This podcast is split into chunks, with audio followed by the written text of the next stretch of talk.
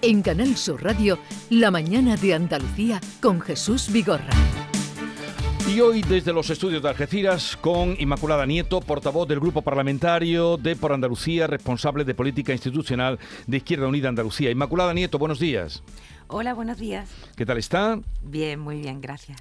Eh, iremos eh, a la actualidad de eh, política porque ya como venimos contando toda la mañana y desde anoche, el PSOE y Podemos van a presentar hoy en el Congreso una proposición de ley para reemplazar por la vía rápida el delito de sedición se cambia por desórdenes públicos graves.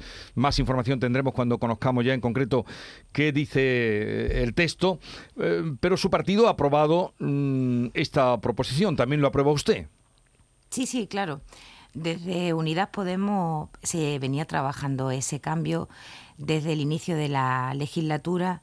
Jaume Asens ha hecho ahí un trabajo muy grande y bueno, vamos a homologarnos al criterio que se mantiene en otros países de la Unión con respecto a ese delito y está bien que se afronte el cambio. O sea que usted está convencida de que se haga ese cambio, esa reforma o ese reemplazo, como dijo ayer el presidente. Sí, de la misma manera que, por ejemplo, el presidente Moreno Bonilla habla de la homogeneidad con el resto de países de la Unión con respecto a la eliminación del impuesto del patrimonio, esto también nos da homogeneidad jurídica con el resto de la Unión Europea. Bueno, otro asunto, mm, porque llevamos también contándolo y es muy de actualidad, lo iremos a Andalucía. El, asunto del ministro Grande Marlasca. Ayer salieron como seis, siete ministros, ministras y ministros, a apoyarlo. El propio presidente dijo ayer que, tenía su plena confianza. ¿Qué piensa usted de lo que estamos sabiendo, de lo que está averiguando, de lo que se cuenta, de lo que no se cuenta en el asunto del asalto a la valla de Melilla? Pues creo que falta mucha transparencia y poner sobre la mesa todos los datos que por otra parte, hasta donde sabemos, aunque haya sido gracias a la intervención de un medio extranjero, es lo suficientemente grave como para que haya una comisión de investigación y creo que eso hay que, tenerlo muy claro, con independencia de, la valoración que a priori hace el ministro. Aquí hace falta una comisión y esclarecer exactamente lo que pasó y que cada cual asuma las responsabilidades. Estamos hablando de derechos humanos, estamos hablando del trato que han recibido personas que al parecer ya estaban en suelo español y desde un punto de vista humanitario y desde un punto de vista legal hay que saber exactamente lo que pasó y las consecuencias que deben tener, hay que asumirlas. O sea, ¿tiene usted dudas sobre lo que nos están contando? Bueno, yo creo que mm, en esto coincidimos la mayoría de la población. Si hemos visto las imágenes, si hemos leído las valoraciones que han salido, de hecho, desde que salieron las primeras imágenes y aún no siendo completa, el trato que se veía que se le daba a estas personas era desgarrador. ¿Usted le daría su confianza o tiene confianza en el ministro Grande Marlasca? Bueno, mire, no, no es mi papel. El, el, ministro dice estar muy convencido de haber hecho lo correcto. Si hay una comisión en la que se pueda ver todo el recorrido con todas las imágenes, sin saltos, con todas las indicaciones que se dieran ese día fatídico, se podrá tener una opinión más precisa pero otro tipo de lealtades, faltando elementos que permitan confirmar la seguridad con la que la firma que se hizo todo lo correcto serían más lealtades medievales que contemporáneas. O sea, que tendrían que demostrárselo para que usted, o tendrían que darle pruebas para que usted confiara.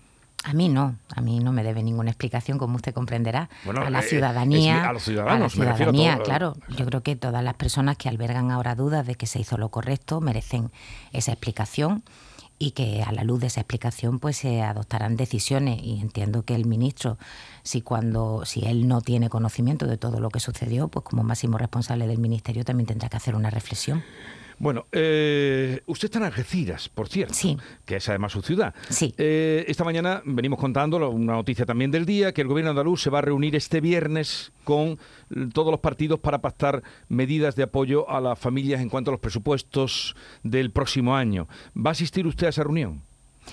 Mm, ¿Este viernes se refiere a hoy, Jesús? No.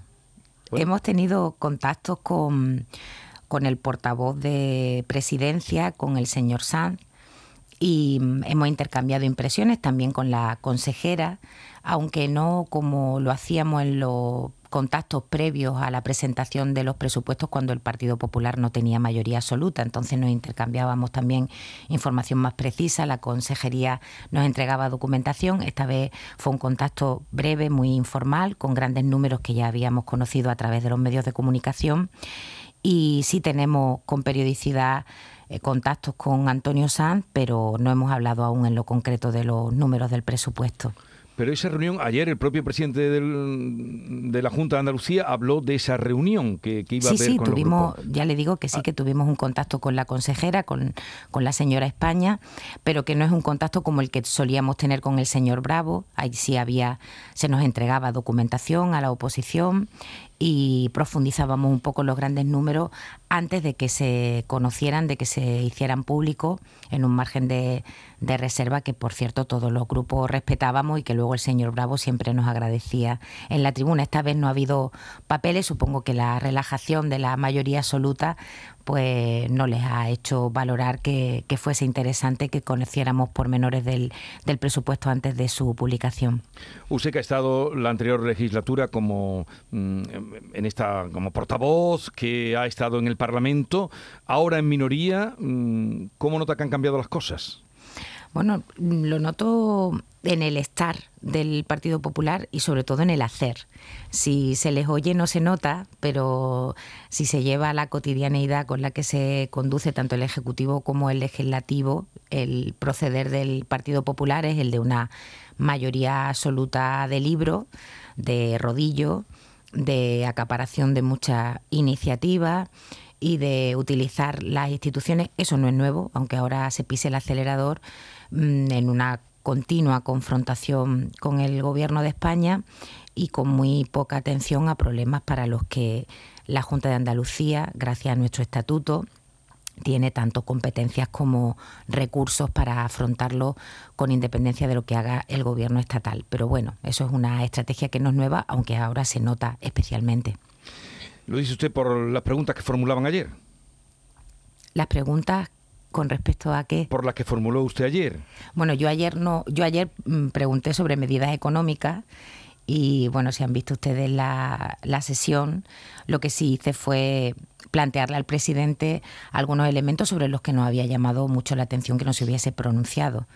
La, la feliz salida del genocida Keipo de Llano de la Basílica de la Macarena, que merecía un pronunciamiento del presidente de la Junta, aunque solo fuera por bueno por poner un contrapunto a, la valoración banalizante que hizo Feijó de la guerra y de la represión franquista, también habíamos echado en falta y lo seguimos haciendo que de todo lo que estamos conociendo que sucede en Marbella y que salpica de lleno a su ayuntamiento y a su alcaldesa, tampoco haya dicho ni Pío, que es el presidente del Partido Popular en Andalucía, y luego tampoco hay ningún pronunciamiento de él como presidente con respecto a la necesidad de que los trabajadores y las trabajadoras no se sigan empobreciendo a causa de, que la patronal no quiere aumentar los salarios a pesar de que los beneficios empresariales parecen ser lo único a lo que no le está afectando esta nueva crisis que nos sacude.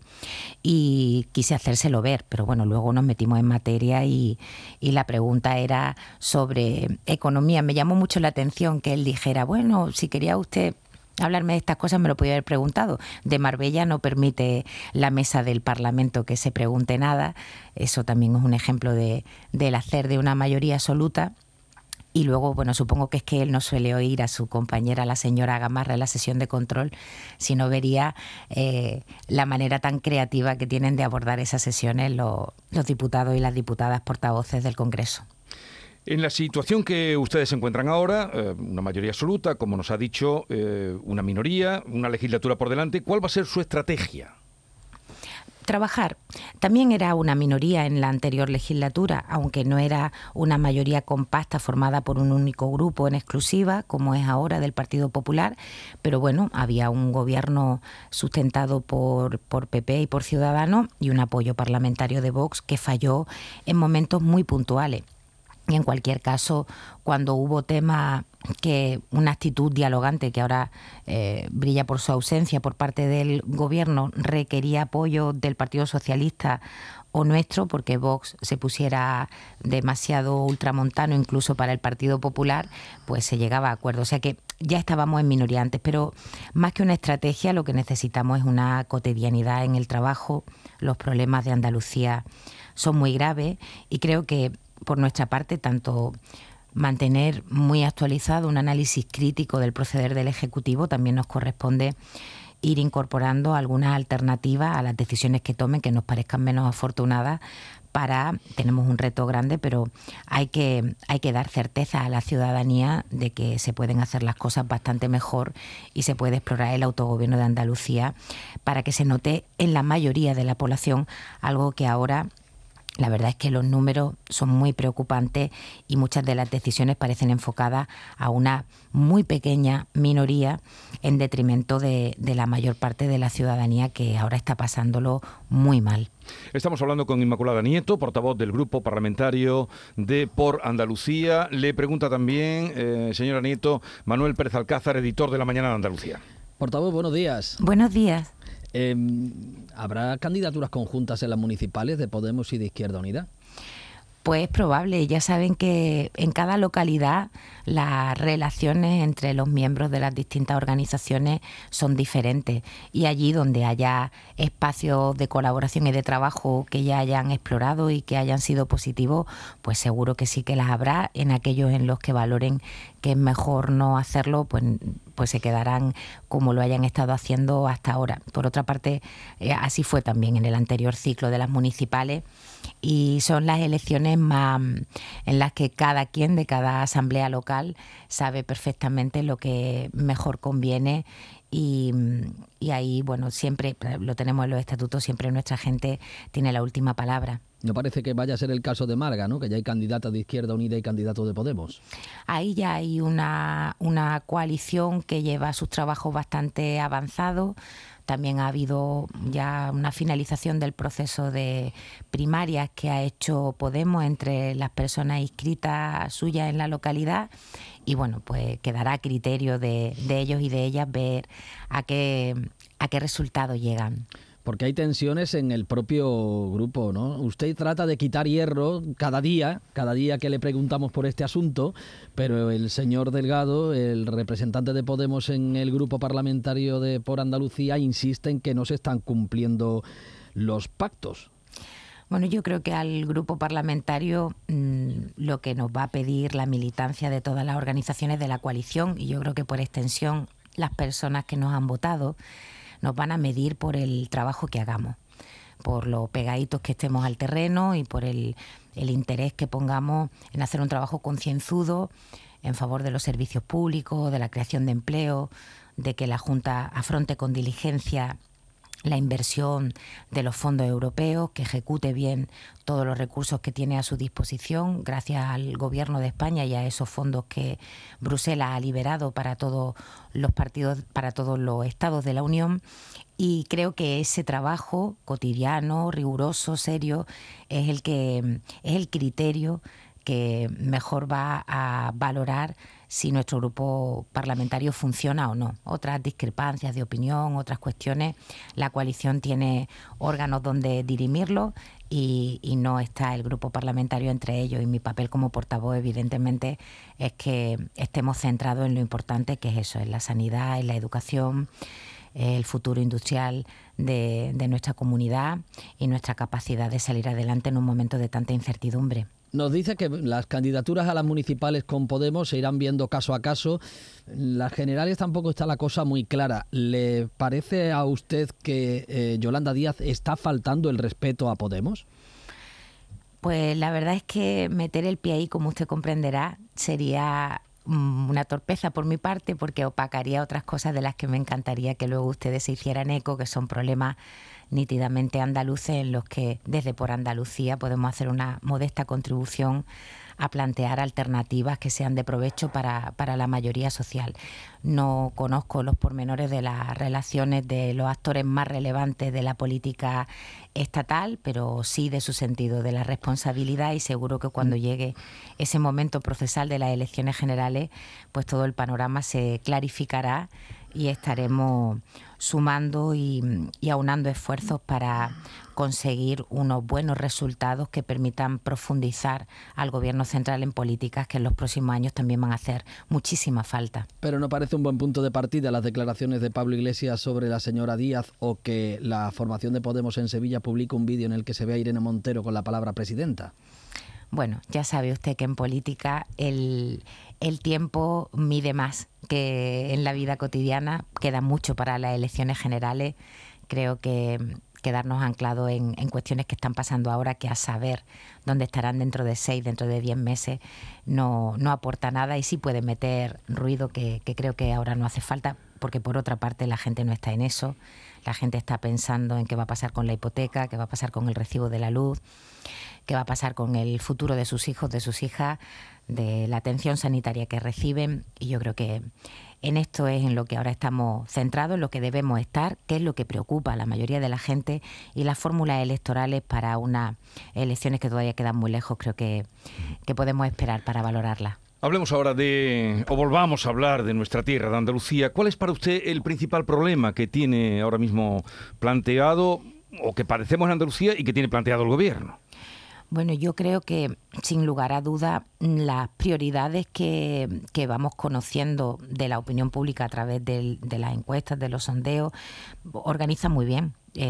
la, situación del, encarecimiento del coste de la vida, eh, de la sanidad, del paro, son temas recurrentes eh, si lo hablamos, salimos del estudio y, nos vamos a la cafetería de enfrente y nos sentamos al azar en alguna mesa donde alguien esté tomando su desayuno. La gente está preocupada, como le decía antes, por lo cotidiano y por la incertidumbre que tenemos ante la maldita invasión de Rusia en Ucrania, de no saber por cuánto tiempo estas tensiones van a seguir impactando en nuestra economía, Ahora que, bueno, ahora, que hace unos meses que pensábamos que cuando lo peor de la pandemia iba quedando atrás y estábamos cogiendo aire, vino esta sacudida.